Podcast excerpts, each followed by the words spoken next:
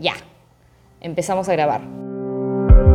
Hola, yo soy Claudia Valdivieso y esto es Nuestras Historias, un podcast donde peruanos cuentan un poco sobre sus vidas, ayudándonos a entender a nuestra sociedad. En el capítulo de hoy, Karen.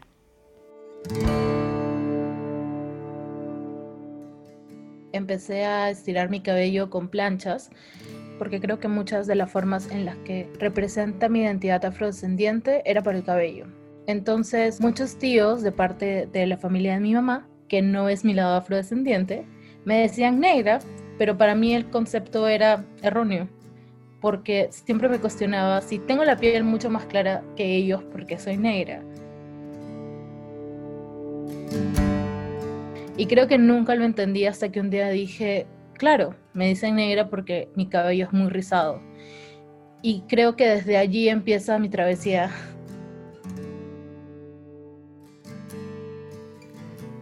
Karen es una mujer afrodescendiente que vive en Lima y es fundadora y CEO de Ondas de Marzo, una peluquería especializada en pelo rizado a través de la cual Karen busca ayudar a las personas no solo a recuperar sus rulos, sino también su identidad.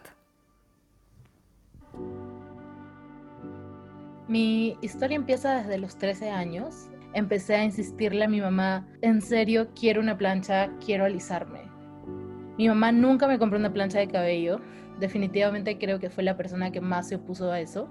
Así que lo empecé a hacer cada vez que iba al supermercado por mi cuenta o con mi papá. Elegía todos estos productos alisadores que vienen con líquidos, que son caseros, y probé todo. Dormía con el cabello estirado, hacía esas versiones de que te cepillas el cabello y te lo pones a un estilo toca, o literalmente agarras una plancha de ropa, la pones encima del cabello con una toalla.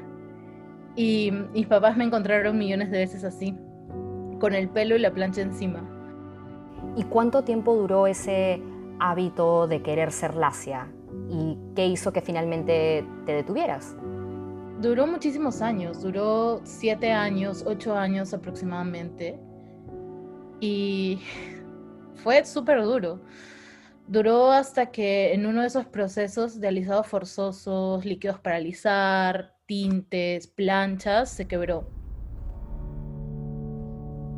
Y creo que fue la manera de parar y decirme, vamos a dejar el cabello tranquilo por un tiempo no para que sea rizado, en verdad ni siquiera estaba en mis planes, sino para dejar que el cabello se recuperara y seguir en ese hábito, seguir en esa rutina.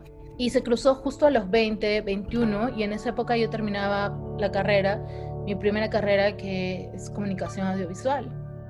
En ese momento empecé a cuestionarme por qué me estaba alisando también. Y no era una conversación al, al espejo, sino mucha gente me decía, no sabía que eras rulosa y era, wow, yo tampoco sabía que era rulosa o que se habían quedado aquí, pero son años viéndote al espejo y teniendo un concepto de imagen de ti que no es real.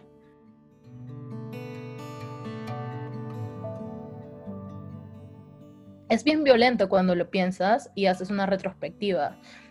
Muchas mujeres tenemos hábitos violentos de belleza en los que es doloroso desde depilarte, plancharte, eh, usar ceras. ¿Y por qué lo hacía?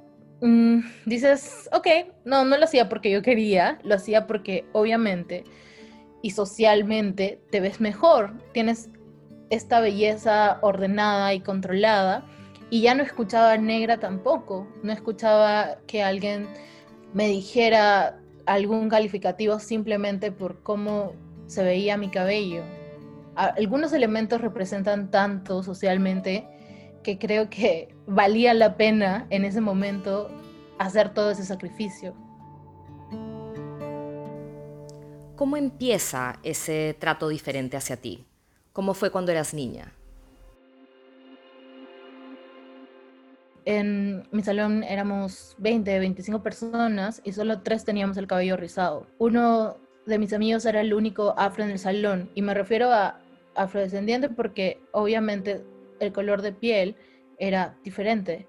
Y una amiga y yo teníamos la tez clara, pero teníamos rizos y nuestros papás y nuestra familia era afrodescendiente también, pero él recibía mucho más burlas porque siempre era el negro del salón y con esta mía recuerdo que nos empezamos a alisar y era graciosísimo en ese momento porque siempre teníamos problemas, ¿sabes? En los colegios siempre hay esta nota extra por pulcritud y orden y cómo se ve tu uniforme. En realidad es terrible que hayan esos tipos de nota porque te hacen sentir mal también a nosotras siempre nos jalaban y no era porque lleváramos el uniforme sucio o desarreglada, sino que el cabello que teníamos no estaba dentro de este concepto ordenado para muchas personas. Y muchas de nuestras amigas que eran lacias llevaban el pelo suelto y no había ningún problema, pero a nosotras nos regresaban de, a casa simplemente por llevarlo suelto. También pasaba con mis tíos que me decían negra, peínate, o los compañeros te decían, cómo te electrocutaste. Y claro, para ellos es gracioso, pero para ti, una chica de 13 años que recién está teniendo cambios, estás desarrollándote, son insultos y es fuerte, es doloroso. Y si no construyes una identidad, puedes llegar a destruirte en ese momento, puedes crecer teniendo muchos conflictos con tu imagen. Puedes llegar a odiarte a ti misma. Por supuesto. De hecho, eh, el bullying ahora tiene todo este estudio al respecto, pero hace unos años muchos de nosotros creíamos que el bullying era normal, que todos teníamos que pasar por eso. ¿Y cómo era con tu amigo? Eh, ¿A él también eh, lo jalaban por despeinado? En realidad no. Yo creo que el caso de los hombres afrodescendientes es diferente. O sea, ellos jamás empiezan a lidiar con eso, sino que se rapan automáticamente, ¿sabes? Muchos de, de estos chicos que vemos no llevan afro. O sea, uno ve hombres afrodescendientes no con afro, a menos que sean, no sé, cantantes o que sean actores. Hace unos meses, en cuarentena, tenía un live con Sofía Carrillo que ella es una activista afroperuana, y hablábamos del caso de los hombres afrodescendientes porque alguien lo comentó en ese momento. Hablábamos del el caso de Pablo Guerrero, ¿no? Es un hombre afrodescendiente, pero cuando se fue a jugar a Europa, lo primero que hizo fue alisarse. Y obviamente Paolo es afroperuano, entonces decíamos, no puedo creer, hasta ellos tienen el mismo proceso que nosotras, pero nunca se habla del tema. Las comunidades rizadas están creciendo, están siendo mucho más visibles en redes sociales, pero el tema de entidades masculinas casi nunca se toca, así que es duro para ellos también. ¿Cómo empieza Ondas de Marzo? ¿Qué te impulsó a crearlo? En el momento que creó Ondas de Marzo era solamente Karen. Era Karen tratando de encontrar una peluquería de rulos, de compartir productos que sirvieran para los rulos o un estudio de cabello rizado. Y cuando no lo encontré dije, ¿por qué no lo hago yo? O sea, me encanta trabajar con rulos, me encantan los rulos, Ondas de Marzo fue primero un blog para escribir acerca de, toda esta información y para compartir ciertas cosas que me estaban pasando, como entrevistas de trabajo en las que me decían que tenía que ir con un moño, que me alisara, pero jamás con el pelo suelto. ¿Esas malas experiencias junto con la falta de opciones son lo que finalmente te impulsó? Sí, creo que fue el detonante. Es como van acumulándose demasiadas vivencias, demasiadas experiencias y necesitan salir. Entonces yo creo que definitivamente fue parte de... Empecé a compartir más de mi proceso y ver si a más gente le había pasado tener este tipo de situaciones. Y en verdad no me había pasado solo a mí, yo no era un caso aislado, le pasaba a un montón de gente que le proponían que ahora que iban a llegar a puestos más altos o a ser gerentes o a ser administradoras, lo mejor que tenían que hacer para encajar en ese puesto era alisarse, porque obviamente así te ves mucho más profesional. Y eran palabras directas, no son nada sutiles. Y creo que entre más mensajes recibía acerca de esta situación, más veía cómo esta gente también estaba cambiando la manera de verse y decidirse llevar el cabello natural.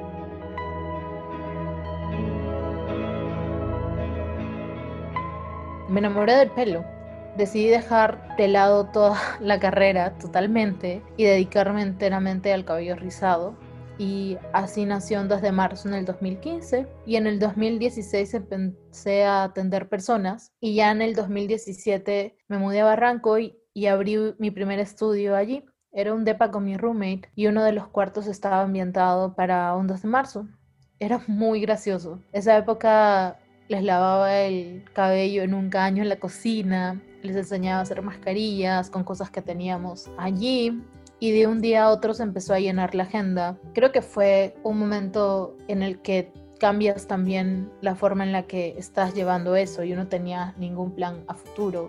No empiezas un proyecto como ese queriendo ser exitosa o tu plan es que te reconozcan. En realidad quieres cambiar algo que te afecta ¿Qué es lo que más disfrutas de Ondas de Marzo? Es uno, genial poder conversar con una rulosa porque su vida se parece mucho a la tuya. Y tienes los mismos miedos, los mismos traumas, Ahí también descubres que los cabellos rizados o los cabellos texturizados son diferentes, tienen diferentes hebras, o el cabello también te habla de experiencias de racismo, de discriminación que reciben, es mucho más alto. Entre más rizado o más afro es tu textura, tienes experiencias mucho más violentas. Entre más suelta tienes una onda, tus situaciones son diferentes. son como te ves despeinada o no se ven tan profesionales. A medida de que esta textura va avanzando y más afro tienes, el nivel de racismo va más relacionado con que es sucio o no es estético. Y también lo veía a través de clientas. Todo el mundo viene buscando cabellos alineados a comercial, en conceptos de belleza que son irracionales en ciudades con mucha humedad como esta. Vienen a controlar el cabello, ¿sabes? y vienen a bajar todo. Y para mí estos años ha sido muy cómico porque es ir contra la naturaleza también. Cuando ya amas al rulo deberías amar todos los aspectos que tiene. E inclusive siendo rizadas, estamos dentro del estereotipo de rizo perfecto de comercial todo está bien conectado porque el sistema, que es un sistema de privilegios blancos, hace que la mujer afrodescendiente o la mujer con cabello texturizado o con alguna similitud consuma esta industria de cabello liso, que le da dinero a ellos, pero esta misma estructura social te dice que tienes que alisarte y consumir esto porque si no yo no te voy a aceptar en estos puestos de trabajo o no te voy a aceptar en este anaquel o no te voy a aceptar aquí arriba porque no te ves tan blanca porque no te ves tan prolija y ordenada para mí. ¿Cuál es la interacción que terceros tienen contigo sobre tu pelo que te parece la más dañina? Ha ido cambiando y yo creo que va a seguir cambiando también. Yo creo que ha pasado por momentos. Cuando dejé el cabello natural a los 20 o 21, era exotizarme por el cabello o describir que era sexy por el cabello, cuando a esa edad no es divertido que alguien de 35 años o de 40 años te diga eso. Luego fue cambiando también porque mucha gente no entendía que yo tenía una empresa o me decían, definitivamente te tienes que dedicar a algo cultural, pero nunca en un puesto de trabajo serio, entre comillas, ¿no? Lo que parece horrible y que no creo que sea tan normal es que te toquen el pelo. Esas son las peores cosas que me pasan, porque no es algo que yo quiera. Yo no quiero que alguien me trate como una mascota, porque así es como te sientes.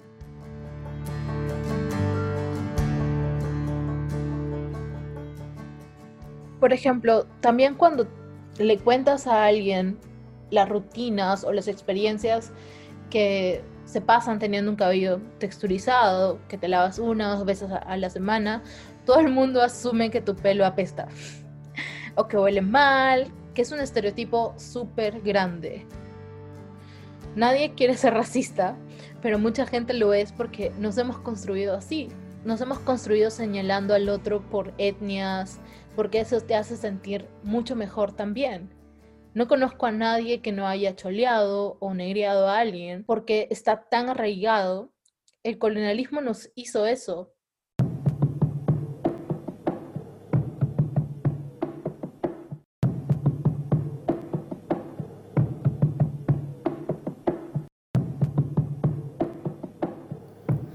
Según la primera encuesta nacional de percepciones y actitudes sobre diversidad cultural y discriminación étnico-racial, el 53% de encuestados cree que los peruanos somos racistas, pero solo 8% se considera a sí mismo racista.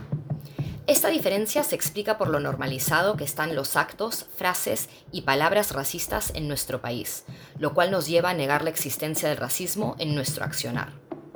La mayor representación de personas de color y de su cultura es una forma de combatir esa normalización porque es más difícil negar las experiencias que son visibles. ¿Qué nuevas fronteras te gustaría ver romperse en el Perú?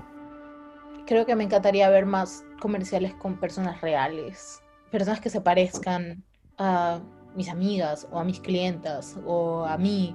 Creo que sería mucho más real fui a Sudáfrica y pasé dos meses allí. Y fue bien interesante porque para mí er, era un lugar para encontrarme conmigo, pero también dentro de este país donde concebimos que todo el mundo tiene cabello natural y tiene cabello afro, mucha gente vive haciéndose trenzas y tiene otras expresiones con el cabello a las que nosotros no hemos llegado. La hermosa del avión tiene cabello natural también, tiene Bantu Notes, que son como unos moñitos muy chiquitos de, de tribus y nadie le dice nada, nadie la ve como despeinada, se respeta mucho la naturalidad de sus culturas también. Y creo que no lo tenemos tan claro aquí.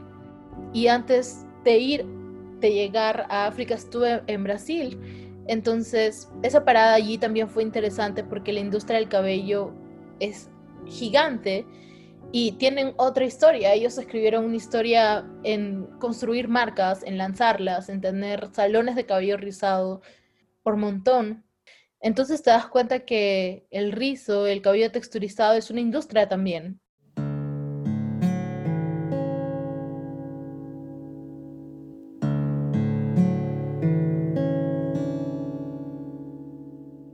¿Por qué crees que en el Perú aún no pasa eso? Creo que hay un proceso de construcción de identidad súper intenso. Nadie quiere ser parte de una minoría, nadie quiere ser parte de esto. Todo el mundo prefiere decir cuál es tu etnia y prefieres marcar mestizo antes de identificarte como alguna otra minoría, como andino, indígena o afrodescendiente. No quieres porque eso incluye una carga de racismo completamente diferente. ¿Cómo ha cambiado tu relación con tu identidad y tu pelo rizado con el tiempo y tras tu propio proceso personal? Creo que todos somos perfectos, ¿no? Suena súper cliché, pero la naturaleza es súper sabia. Nos construyen a todos perfectamente balanceados. Y creo que no se equivoca cuando te manda con el cabello rizado, porque también es parte de quién eres, porque estás celebrando finalmente a tus abuelos, a tus abuelas, a tus ancestros. Y que por muchos años muchas de estas mujeres han sido afrodescendientes que tuvieron que esconder su pelo porque no eran libres. Y nosotros sí lo somos. Y no podemos seguir repitiendo eso, no podemos seguir ocultando quiénes somos. No podemos seguir ocultando elementos que nos representen. Es parte del autocuidado también conocernos nos deberíamos permitir conocernos, aceptarnos, aprendernos. No es justo que otras personas puedan sentirse bien por quienes son y nosotras no. Que nos preguntemos todo el tiempo si estamos bien no es una pregunta válida. Estamos bien, no hay nada que arreglar. No estamos malogradas. He aprendido que hay que reconciliarse con uno mismo antes de que sea muy tarde, antes de que nos quedemos sin pelo, antes de que nos quememos la cabeza o simplemente que no nos amemos enteramente a nosotras, porque no nos va a permitir amar a otros más. Eso no es justicia.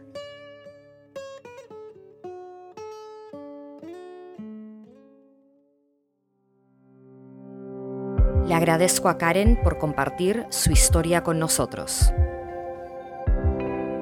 Nos vemos en la próxima para escuchar otra de nuestras historias.